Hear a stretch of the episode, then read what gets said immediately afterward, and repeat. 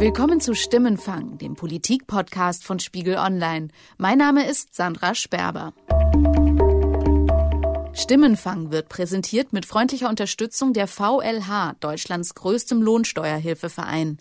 In rund 3000 Beratungsstellen bundesweit erstellt die VLH nicht nur ihre Einkommenssteuererklärung, sondern übernimmt auch die Kommunikation mit dem Finanzamt, prüft ihren Steuerbescheid und legt im Zweifel Einspruch für sie ein.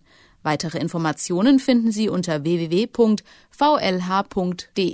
slash Spiegel. Die britische Regierung kümmert sich neuerdings um Einsamkeit. Das klingt erstmal so kurios, dass diese Meldung es kürzlich bei vielen Sendern in die Nachrichten geschafft hat. Weil sich etwa jeder siebte Brite immer oder häufig einsam fühlt, soll es künftig ein Ministerium für Einsamkeit geben. Der Kampf gegen Einsamkeit ist in Großbritannien ein wichtiges Thema. Neun von 65 Millionen Briten, also 15 Prozent der Bevölkerung, sind einsam. Und auch bei uns fordern Politiker jetzt so ein Ministerium. In Deutschland ist äh, Schätzungen zufolge jeder Zehnte betroffen. Auch die Politik sieht das Problem und will nach dem Vorbild von Großbritannien stärker gegen Einsamkeit vorgehen. Eine Art Anti-Einsamkeitsministerium in Deutschland. In dieser Folge von Stimmenfang geht es um die Frage, ob das nur eine Schnapsidee ist oder ob Einsamkeit tatsächlich ein Problem ist, das die Politik beschäftigen sollte. Ich spreche mit zwei Männern, die sich selbst einsam gefühlt haben und nun auf ungewöhnlichem Weg gegen das Alleinsein kämpfen. Aber erstmal die Frage, woher kommt die Idee eines Einsamkeitsministeriums überhaupt und was soll das? Vor gut einer Woche hat die britische Premierministerin Theresa May verkündet, dass Einsamkeit auf die politische Agenda kommt.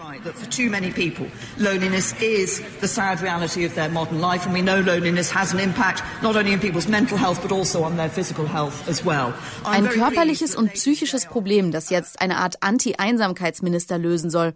Das macht einen erstmal skeptisch. Wie soll ein Ministerium Menschen zusammenbringen, die keine Freunde oder Familie haben und darunter leiden? Kann die Politik da überhaupt helfen? Theresa May erklärt die ersten Schritte des neuen Ressorts so. We've started work on an England-wide strategy to tackle loneliness, which will be published later this year. Work has also begun on developing the evidence base around the impact of different initiatives across all ages and within all communities. And the Office of National Statistics is committed to establishing a framework for measuring loneliness. Erstmal geht es also darum, das Problem statistisch zu erfassen und zu untersuchen, welche Programme gegen Einsamkeit überhaupt helfen. And all this work will be overseen by our new ministerial lead on loneliness, Tracy Crouch. Tracy Crouch ist die britische Staatssekretärin für Sport und Ziviles und jetzt eben auch Einsamkeit. Sie soll sicherstellen, dass das Thema mehr Beachtung findet. It's a huge challenge. It's not uh, something that we're going to find a simple solution to. But I really don't want to put together some report and then forget it. So this is something about a generational challenge to tackle the issue. Eine riesige Herausforderung, die sich nicht leicht lösen lassen wird. Das sagt die designierte Einsamkeitsbekämpferin über ihren neuen Job. Die Zahlen geben ihr recht. Neun Millionen Menschen fühlen sich oft oder sogar immer einsam. Das schätzt die britische Regierung. Demnach wäre etwa jeder siebte Brite betroffen. Rund 200.000 ältere Leute haben seit mehr als einem Monat weder mit einem Verwandten noch mit Freunden gesprochen. Das Ministerium soll sich aber nicht nur um alte Menschen kümmern.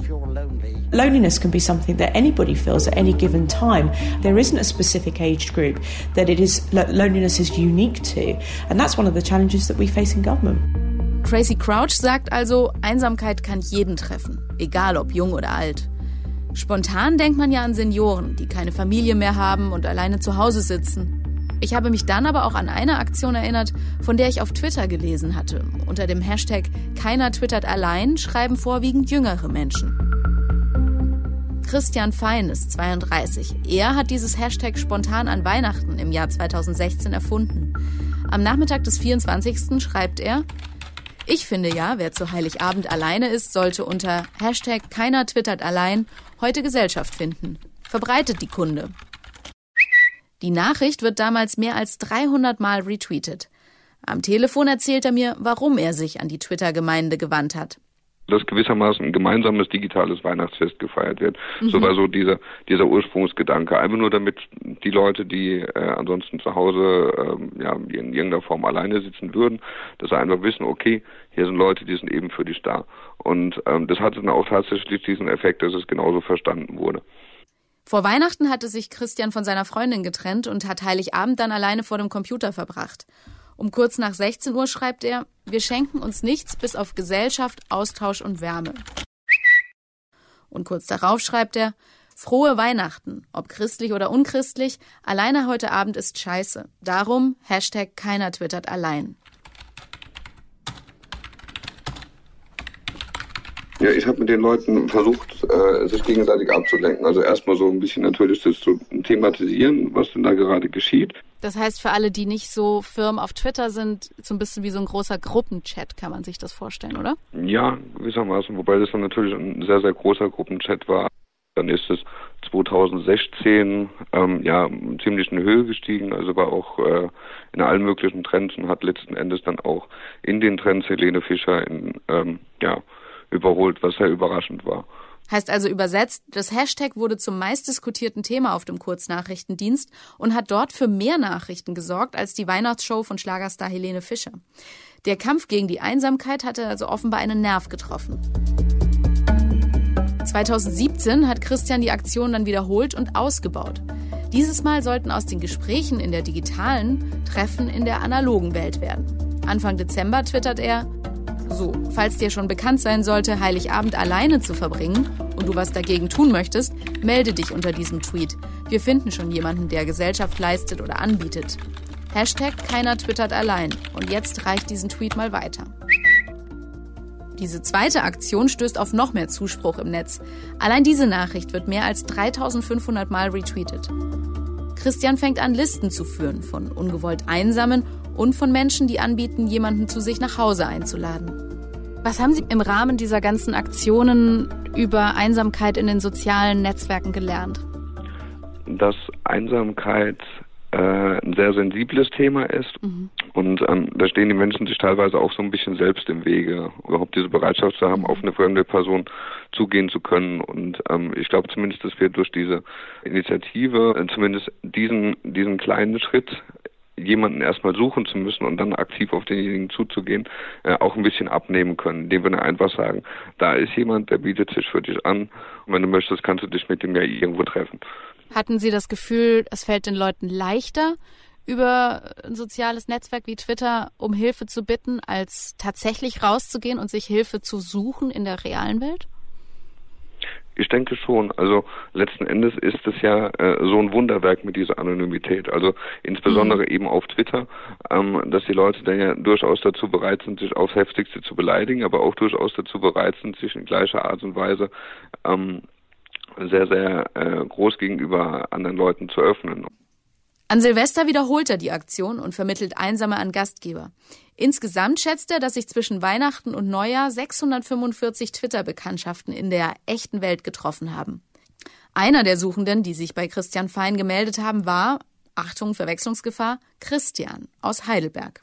Warum haben Sie an Silvester jemanden gesucht? Was war da die, was war Ihre Situation? Ich äh, lebe äh, in Trennung von, von meiner Ehefrau und ähm, wir sind insgesamt äh, knapp acht Jahre zusammen gewesen und ähm, ich habe in dieser Zeit eigentlich relativ ähm, wenig soziale Kontakte gehabt. Ich hatte früher einen sehr, sehr großen Freundeskreis, es ist aber durch die, durch die Ehe alles relativ ähm, geschrumpft, sage ich jetzt mhm. mal. Ist Ihnen dann an Silvester plötzlich bewusst geworden, dass Sie einsam sind? Mm, in der Situation ja. In der Situation ja. Also das muss ich ganz ehrlich sagen. Gerade auch, weil die Kinder nicht da waren und ähm, man so dann ganz alleine war in der, in der Wohnung. Das ja, war schon nicht so einfach. Genau, das wollte ich gerade fragen. Wenn man aus einer Familie mit zwei Kindern kommt und sich plötzlich trennt und dann als Mann alleine lebt, das ist ja auch eine ganz schöne Umstellung, ne? Ja, das stimmt, das stimmt. Da, da wurde mir das dann schon richtig bewusst, dass es, ja, dass man sich einsam fühlt, ja. Christian ist viel auf Twitter unterwegs. In seinem Profil beschreibt er sich als verrückt nach American Football und nennt sich selbst Serienfreak und Gefühlsmensch.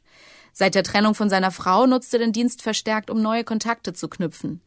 Christian ist auf der Suche nach einer Silvesterparty, als er das Hashtag Keiner twittert allein entdeckt. Mit dem Wunsch, den Abend nicht alleine verbringen zu müssen, meldet er sich bei Christian Fein, dem Organisator, und hat Erfolg. Was haben Sie an dem Silvesterabend dann gemacht? Ich war bei einem, äh, bei einem äh Pärchen eingeladen in Heidelberg. Mhm. Die Sie vorher nicht kannten. Die ich vorher nicht kannte, ganz genau, richtig. Ähm, da sollte eigentlich auch noch eine Person kommen, die hatte aber leider äh, kurzfristig abgesagt. Mhm. Ähm, wir waren dann zu dritt gewesen und haben dann an diesem Abend ähm, ja was Nettes äh, gegessen, haben uns äh, unterhalten, haben was gespielt. Es war einfach ein sehr, sehr schöner Abend und wenn man merkt, dass man sich da mit den Leuten unterhält und auf einer Wellenlänge ist, dann ist es echt eine tolle, eine tolle Sache, ja. Das ist ja das, was viele sagen, so dieses Rausgehen, fremde Leute ansprechen, mit fremden Leuten Kontakt haben. Das ist das, was viele Überwindung kostet. Wie war das bei Ihnen? Also das war mir schon so ein bisschen mulmig am Anfang, muss ich ganz ehrlich sagen. Ähm, aber ich habe mir dann einfach gedacht, Mensch, ich habe nichts zu verlieren, ich gehe da jetzt einfach hin. Mm, fällt Ihnen das leichter, zuerst den Kontakt über Twitter zu knüpfen, als zum Beispiel in der Kneipe jemanden anzusprechen? Ja, das, das auf jeden Fall. Bei mir ist es so, ich bin eigentlich auch eher ein äh, introvertierter, introvertierter Typ, aber ich bin dann auch jemand, der einfach dann auch mal sagt, okay, hier einfach mal jetzt Silvester zu, zu fremden Leuten hin. Da gab es auch einige sicherlich, äh, die mir das gesagt haben, die, also von denen ich erzählt habe, die mir gesagt haben, also sie hätten das nicht gemacht, sie hätten da nicht den Mut zu gehabt. Mhm. Ja. Aber das muss dann letzten Endes jeder selbst für sich ähm, entscheiden. Hm, haben Sie Angst davor, einsam zu sein? Ja, diese, diese, diese Ängste hatte ich gehabt, ja. Das war, wie gesagt, gerade zu dieser Zeit, Weihnachten, Silvester. Mhm. Aber ähm, die Ängste habe ich jetzt nicht mehr, weil ich durch ähm, Twitter, Facebook ähm, und äh, dergleichen ähm, einiges an neuen Leuten auch kennengelernt habe, wo sich auch schon Freundschaften daraus entwickelt haben, ja. Mhm. Und ähm, deswegen habe ich davor jetzt ähm, keine Panik. Also auch Freundschaften im realen Leben? Ja, genau. Natürlich ist Twitter nicht jedermanns Sache. Viele Menschen fühlen sich allein vor einem Computer vermutlich noch einsamer. Da könnte ein Ministerium für Einsamkeit nach britischem Vorbild helfen. Was halten Sie von der Idee eines Einsamkeitsressorts in der Politik? Ähm, die Idee klingt ein bisschen verrückt, aber sie klingt auch äh, schon, schon interessant. Also es kommt halt ganz darauf an, was denn jetzt dann die, die Aufgaben von diesem Einsamkeitsministeriums äh, sind. Also es kann wirklich äh, jeden treffen, ob das jetzt eine Trennung ist, ob das eine Krankheit ist, ob das halt ein Todesfall ist, sage ich jetzt mal. Der Vorteil ist in, meiner Situation sicherlich, ich bin äh, 35 Jahre alt, ich stehe mitten im Leben. Mhm. Ähm, ich sage mal, ich habe alle Möglichkeiten.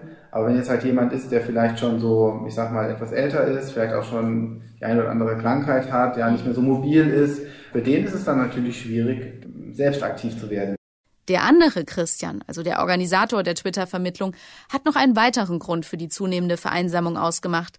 Gerade in sozialen Medien beobachtet er eine Spaltung der Gesellschaft, die es vielen erschwert, Anschluss zu finden glaube letzten Endes seit Stuttgart 21, seitdem der Wutbürger in Brand ist und dann plötzlich Pegida da war, ja, ist einfach eine ungeteilte Dynamik und Wut auch äh, in vielen Menschen, die letzten Endes ja auch dazu führt, dass man nicht mehr dazu bereit ist, aufeinander zuzugehen. Christian Fein will ungewollt Einsamen zukünftig nicht nur an den Feiertagen helfen. Er ist gerade dabei, einen Verein zu gründen. Unter dem neuen Hashtag Keiner bleibt allein will er dauerhaft Menschen mit Hilfe der sozialen Netzwerke zusammenbringen. Die Nachfrage ist auf jeden Fall da. Jetzt schauen wir mal auf die Zahlen. Meine Kollegin Yasemin Yüksel hat mit einer Psychologin, die sich wissenschaftlich mit dem Thema Einsamkeit beschäftigt, gesprochen. Genau, ich habe mit Maike Luhmann telefoniert. Sie ist Professorin für Psychologie an der Ruhr-Universität in Bochum. Und sie hat unter anderem festgestellt, dass Einsamkeit ein sehr verbreitetes Phänomen ist. Wir wissen aus unseren Studien, dass die, dass ungefähr so 10 bis 15 Prozent aller Deutschen angeben, dass sie zumindest manchmal einsam sind. Äh, ja. War in allen Altersgruppen. Und wenn man sich jetzt nur die sehr Alten anschaut, das haben wir definiert als 85 Jahre und älter, da findet man sogar, dass es jeder Fünfte, also circa 20 Prozent sind. Das heißt, es ist definitiv etwas, was, ähm, was verbreitet auftritt. Und äh, fast jeder Mensch ist irgendwann in seinem Leben mal einsam. Anhand der Twitter-Aktion haben wir ja gehört, nicht nur alte Leute sind einsam. Gibt's denn dazu Zahlen, Jasmin? Ja, die gibt's und ich fand das eigentlich sehr überraschend, denn in der Gruppe der 30 bis 40-Jährigen geben etwa 15 Prozent an, dass sie zumindest manchmal einsam sind.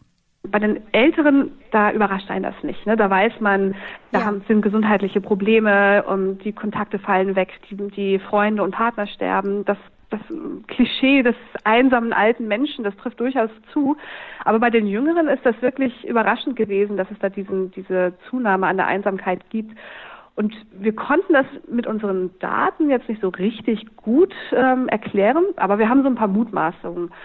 Ähm, und zwar glaube ich, dass diese Phase so zwischen 30 und 40 ähm, einfach durch extrem viele Herausforderungen gekennzeichnet ist, die alle gleichzeitig eintreten. Manchmal ja. nennt man das auch die, die Rush-Hour des Lebens. Sich beruflich etablieren, das kostet Zeit. Ähm, eine Familie gründen, kleine Kinder kosten Zeit. Und das ist alles Zeit, die weggeht von dem Pflegen von zum Beispiel den Freundschaften, die man in der Jugend oder im jungen Erwachsenenalter geknüpft hat. Und das kann natürlich dann zur Einsamkeit führen. Und ich fand ja richtig anschaulich werden Ihre Schilderungen da, wo sie beschreibt, wie gesundheitsgefährdend, ich glaube, man kann sagen, wie lebensgefährlich Einsamkeit sein kann. Ist die Einsamkeit ein Gesundheitsrisiko oder eher ein privates Problem? Die Einsamkeit ist auch ein Gesundheitsrisiko. Da gibt es eine Reihe von Studien, die zeigen, dass einsame Menschen eine ganze Reihe von gesundheitlichen Problemen erfahren, vor allem wenn sie chronisch einsam sind, also sehr, sehr lange. Ähm, ja. Es gab jetzt kürzlich eine Studie, die hat geschätzt, dass das Risiko von Einsamkeit vergleichbar ist mit dem von 15 Zigaretten am Tag rauchen. Das heißt, Menschen sterben früher, weil sie einsam sind, und zwar vergleichbar mit ähm, dem Effekt, den Rauchen hat. Äh, wir wissen aus anderen Studien, dass einsame Menschen eher unter diversen Herz-Kreislauf-Problemen leiden. Ähm, auch Demenz und Fettleibigkeit äh, wurden mit Einsamkeit in Verbindung gebracht. Und dazu natürlich dann psychische Probleme, vor allem Depressionen ist etwas, was einsame Menschen oft erleben müssen. Das ist ja schon heftig zu hören, welche körperlichen Auswirkungen das hat. Ich hätte jetzt so spontan gedacht, naja, das ist einfach ein unangenehmes Gefühl, wenn man allein sein einfach nicht mag. Ja, ich habe darüber auch mit Maike Luhmann gesprochen und die ist zwar keine Neurowissenschaftlerin, aber sie hat mich auf eine interessante Untersuchung aufmerksam gemacht. Und zwar kann man sogar in Hirnscans die Auswirkungen von Einsamkeit sichtbar machen. Wir wissen aus der Forschung, dass ähm, Menschen, die einsam sind, oder sich spontan einsam fühlen, dass die ähm, so ein tatsächliche Schmerzen empfinden. Und das sind die gleichen Hirnareale wie bei einem tatsächlichen körperlichen Schmerz, die sich da bemerkbar machen. Das heißt, Einsamkeit ist wirklich etwas, was weh tut. Woran liegt es, wenn Menschen einsam sind? Was wissen Sie über die Risikofaktoren? Wir wissen zum Beispiel, dass gerade bei älteren Menschen gesundheitliche Probleme häufig auftreten, äh, bevor die Menschen dann einsam werden. Das liegt einfach daran, dass wenn man krank ist, dann ist man meistens weniger mobil. Das ist aber nicht der einzige Risikofaktor. Dazu kommt natürlich, dass es ähm, häufig große Umbrüche im Leben gibt, wie zum Beispiel, dass man umzieht oder neue Partnerschaft oder alte Partnerschaft wird getrennt, ähm, Kinder verlassen das Haus. Also solche Art von Umbrüche führen auch häufig dazu, dass man sich zumindest für eine kurze Zeit einsam fühlt. Ja. Ähm, und ein ganz ein wichtiger weiterer Risikofaktor ist Armut. Ähm, wir haben, wir wissen aus der Forschung, dass arme Menschen einfach nicht denselben Zugang haben zu sozialen Angeboten wie ähm, Menschen mit etwas mehr Geld. Ja, also ganz viele Angebote, die es gibt, die sind irgendwie daran gebunden, dass man zumindest ein bisschen Kleingeld hat. Ja, und sei es jetzt, dass man sich mit Freunden im Café trifft oder mhm. einem Verein beitritt. Ähm, das sind Beispiele, die das sind ein paar Euro letztendlich, aber das, die paar Euro sind für manche Menschen einfach schon zu viel und hindern sie daran, dann ähm, daran teilzunehmen. Was heißt es denn jetzt für die Politik? Sollten wir dem britischen Beispiel folgen und so eine Art Einsamkeitsministerium gründen? Also Maike Luhmann, die sich als Wissenschaftlerin mit dem Thema jeden Tag beschäftigt, findet es auf jeden Fall gut und sinnvoll und wenn nicht sogar überfällig. Sie hat da mehrere Argumente im Gespräch genannt, beispielsweise erstmal Faktor Aufmerksamkeit. Alles ist gut, was mehr Aufmerksamkeit auf das Thema Einsamkeit lenkt. Angebote müssten ausgebaut werden, also Angebote für Menschen, die einsam sind. Mehr Forschungsgelder müssten in diese Richtung fließen. Und einen Punkt hat sie besonders deutlich gemacht. Nach ihrer Auffassung brauchen wir wir in Deutschland auch unbedingt einen Ausbau der Psychotherapie. Denn wir wissen ja, dass Einsamkeit sehr häufig zu Depressionen führt. Und ähm, es ist heutzutage so, dass äh, Menschen mit einer Depressionsdiagnose monatelang, teilweise bis zu einem Jahr auf einen Therapieplatz warten müssen. Und das ist einfach ähm, unterirdisch und gefährlich. An der Stelle merkt man eben ganz deutlich, dass es um Rahmenbedingungen geht, für die die Politik verantwortlich ist. Das können private Initiativen und Vereine nicht schultern. Da hätte also auch ein deutscher Minister gegen Einsamkeit viel zu tun. Danke, Yasemin. Gerne. Das war Stimmenfang, der Politik-Podcast von Spiegel Online. Wir würden uns freuen, wenn Sie uns eine Bewertung schreiben, falls Sie uns auf iTunes hören. Das hilft anderen Hörern, diesen Podcast zu finden. Sie können uns auch direkt Feedback hinterlassen, zum Beispiel auf unserer Mailbox unter 040 380 80 400. Nochmal 040 380 80 400. Oder Sie schreiben uns eine Mail an stimmenfang.spiegel.de. Diese Folge wurde produziert von Jasmin Yüksel und mir, Sandra Sperber. Wir wurden unterstützt von Ruth Lampen, Charlotte Meyer-Hamme, Thorsten Reitzek und Matthias Streitz. Die Stimmenfangmusik kommt von Davide Russo.